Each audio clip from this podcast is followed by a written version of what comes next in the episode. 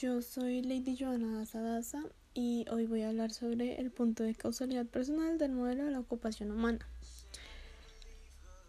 Mis habilidades son, siempre me he destacado siendo buena estudiante, siempre me he destacado en eso, en verdad. Eh, soy muy buena siendo responsable, siendo atenta, eh, aprendiendo cosas nuevas muy, muy rápido, cuando me interesan, obviamente. Eh, me considero también muy buena maquillando, aunque no lo hago profesionalmente, sino que solamente lo hago de hobby, pero me considero demasiado buena. Todo es cosa de práctica. Eh, me considero también muy buena bailarina, que pues a que tampoco lo hago profesionalmente, es una manera de relajarme, de hacer ejercicio en cierta manera, de expresarme con mi cuerpo y ya. Eh, me considero también muy buena amiga. Soy, me considero que soy muy leal, he aprendido a ser muy buena confidente. Y aunque a veces no tengo las mejores palabras ni los mejores consejos, sé que nunca voy a faltar cuando alguien me necesite. Mm, ¿Cuán eficaz es uno para alcanzar lo que se desea? Pues siento que la perseverancia lo es todo. Aunque sí, en mi vida he tenido muchas ocasiones en las que no he alcanzado lo que quiero. Por ejemplo, eh, yo tenía la opción de entrar a Universidad Nacional y me presenté, hice el examen y todo y pasé a la universidad como tal, pero no pasé a la carrera que yo quería, que es terapia ocupacional. Entonces decidí no eh, meterme a otra universidad en la que sí podía empezar de una vez con terapia ocupacional. Eh, otro, otro ejemplo sería cuando pues, en este momento estoy haciendo un curso de conducción y en verdad me ha ido no mal, pero no, no me ha ido como yo esperaba me fuera. Eh, manejar no es lo mío, manejar acá como tal menos no es lo mío, carro no.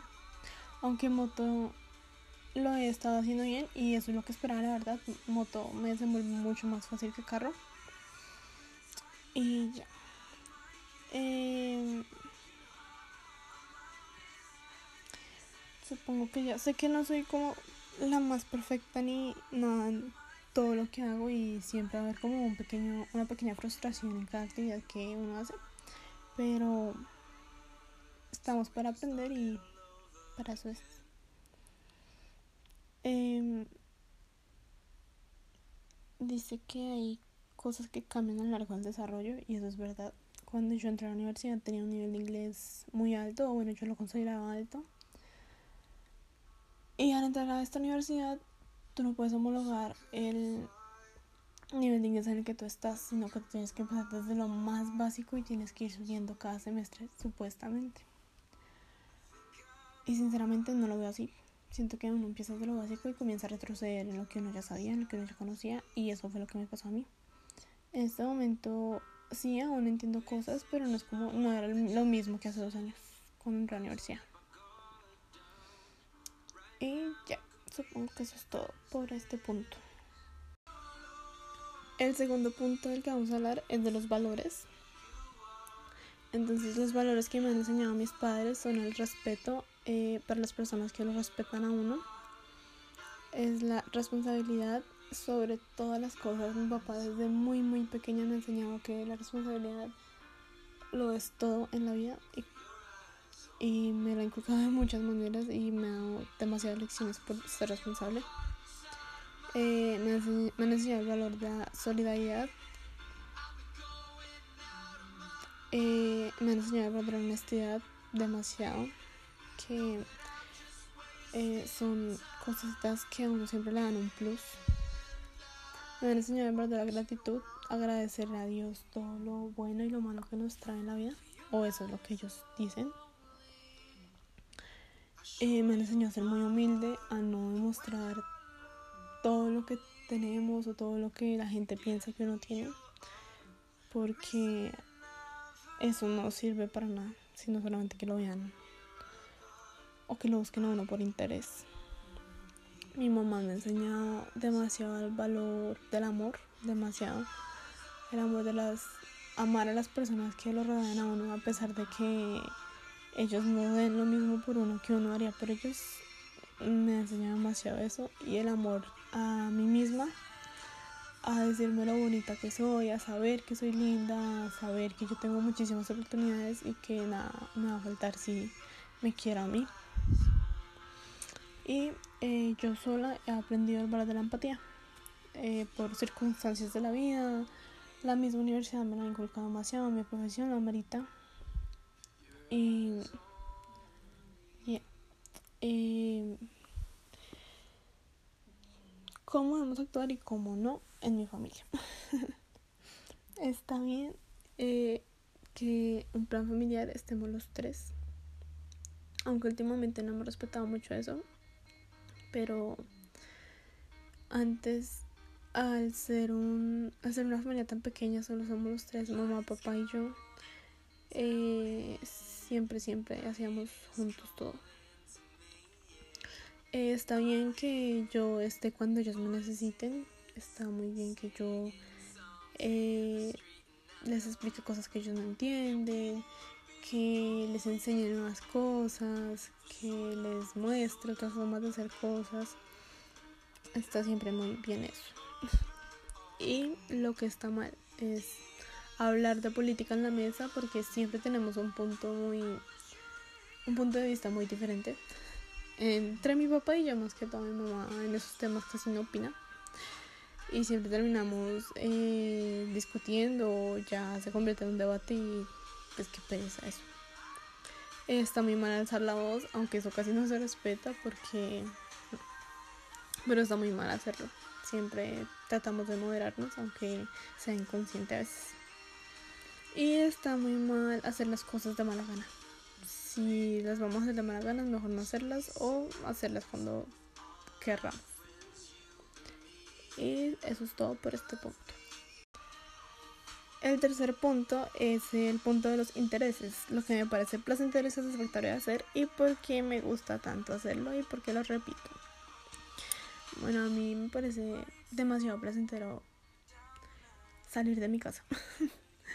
en estos momentos salir de mi casa es una vía de escape muy bonita. Eh, ya sea salir con mi mamá, o salir con mi papá, o salir con mis amigas. Aunque pues siempre prefiero como muchísimo salir con mis amigas. Porque, porque con mis amigas hablamos de muchísimas, muchísimas cosas. Hacemos muchísimas, muchísimas cosas. Últimamente estamos grabando TikToks, estamos tomando fotos, estamos hablando, estamos viendo películas, estamos las cuatro. Para mí eso es muy lindo, es una distracción muy bonita, es otra forma de ver eh, la vida que no sean cuatro paredes de siempre. Em, y básicamente eso, siempre es con ellas y siempre, siempre la paso bien cuando estoy con ellas, siempre me río cuando estoy con ellas. Es muy, es un escape muy bonito. Y eso es todo por este punto. El siguiente punto es habituación en donde se expresan los hábitos, las rutinas y los roles que ejercemos, eh, tanto en familia como individualmente. Entonces, eh, hábitos que tenemos en mi familia son que mi mamá y yo sí, cuando llegamos de la calle sí o sí, tenemos que dejar las llaves y los tapabocas en un ganchito que hay al lado de la cocina. Eh, otro hábito que tenemos mis papás y yo es que llegamos de la calle sí o sí nos tenemos que lavar las manos. Eso fue antes, incluso antes de la pandemia y ahora la pandemia pero implementamos muchísimo más. Mm, otro hábito que estamos haciendo ahora es que así sea un día a la semana o, o, bueno una noche a la semana tenemos que ver los tres alguna serie o alguna novela juntos. Sí o sí tenemos que ser los tres juntos. Eh, un hábito que teníamos era también eh, los fines de semana o al menos un domingo almorzar los tres juntos en el comedor, hablar los tres, trazar cuaderno como dicen por ahí. Eh, y ya. Como tal una rutina, una rutina, una rutina no tenemos.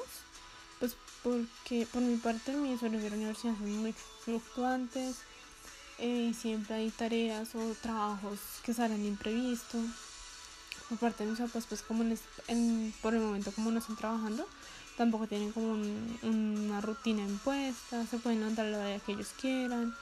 Eh, si tienen que ir a hacer vueltas, pues van y hacen vueltas. Y si no, pues se quedan acostados viendo Netflix o viendo videos o etcétera.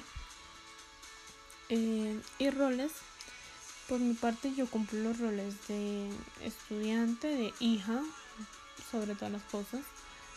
Cumplo, en este momento estoy cumpliendo el rol de prima también, porque mi primo está viviendo con nosotros. Y estoy cumpliendo el rol de amiga, como parte de mi vida social.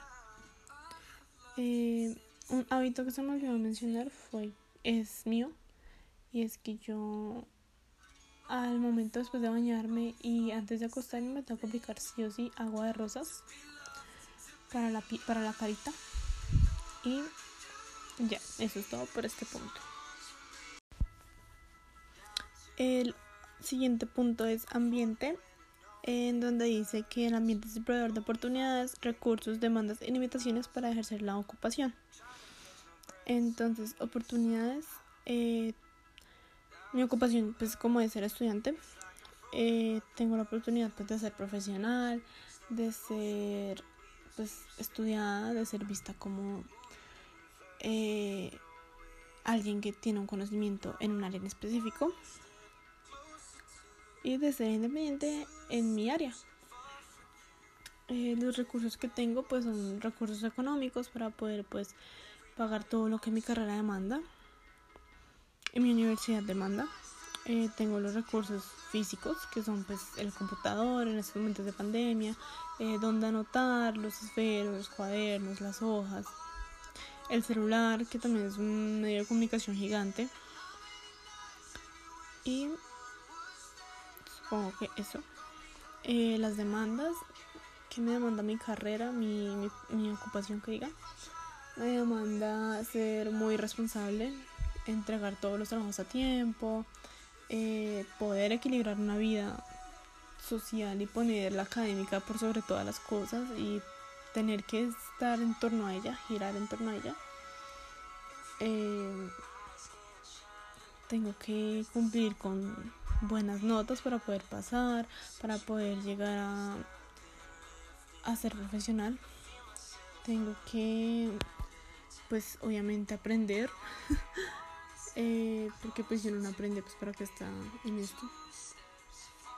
Y ya, y las limitaciones, siento que una gran limitación es la misma presión que me ejercen mis papás de ser buena, de ser la mejor, de ser la primera en mi familia con un título profesional. Eh, siento que la presión puede ser muy contraproducente a veces y mucha presión a veces es malo porque uno se mete mucho en ese juego de que tengo que ser sí o sí la mejor y tengo que destacar y a veces es muy muy malo eso en cierto punto y eso es todo por este punto para finalizar tenemos la organización de la ocupación que consiste en participación en la ocupación, en el desempeño ocupacional y en las habilidades que requiere la ocupación. Eh, mi ocupación es ser estudiante, entonces mi participación en esta ocupación eh, es muy buena, siento yo que es muy buena. que me gusta, me gusta mucho eh, estudiar terapia ocupacional. Eh, siento que no me equivoqué de carrera, siento que esto es lo mío, siento que esto es para mí. Y me gusta que a pesar de que es muy pesado, eh, sé que lo estoy haciendo por mí, por todo lo que me propongo. Y como que eso por este punto. En el desempeño ocupacional significa sobre las formas de hacer las cosas. Mm, siento que todos, todos tenemos una forma distinta o varias formas de hacer, eh, de aprender o de eh, desenvolverse en alguna cosa. Siento que mis formas de hacerlas, de aprender y de poder memorizar todo lo que se necesita para mi carrera son muchísima práctica que me expliquen a mí como muy desmenuzado, muy, muy, muy desmenuzado. Eh, para poder entender y, captar la idea un poquito más rápido. Eh, y supongo que ya. Y habilidad. Eh, siento que para mi carrera se necesita demasiada demasiadas habilidades de comunicación e interacción, pues uno tiene que estar atento a lo que el paciente diga, a lo que el paciente exprese con su, con su cuerpo, con sus palabras, eh, para poder nosotras entenderlo y poder hacer una intervención que en verdad le sirva y que el paciente diga, sí me sirvió terapia ocupacional. Eh, obviamente las habilidades de procesamiento son y muy importantes también para poder saber qué, qué intervención es la adecuada, qué evaluación es la adecuada para él, el, para el usuario que estemos atendiendo en ese momento y así. Y eso es todo.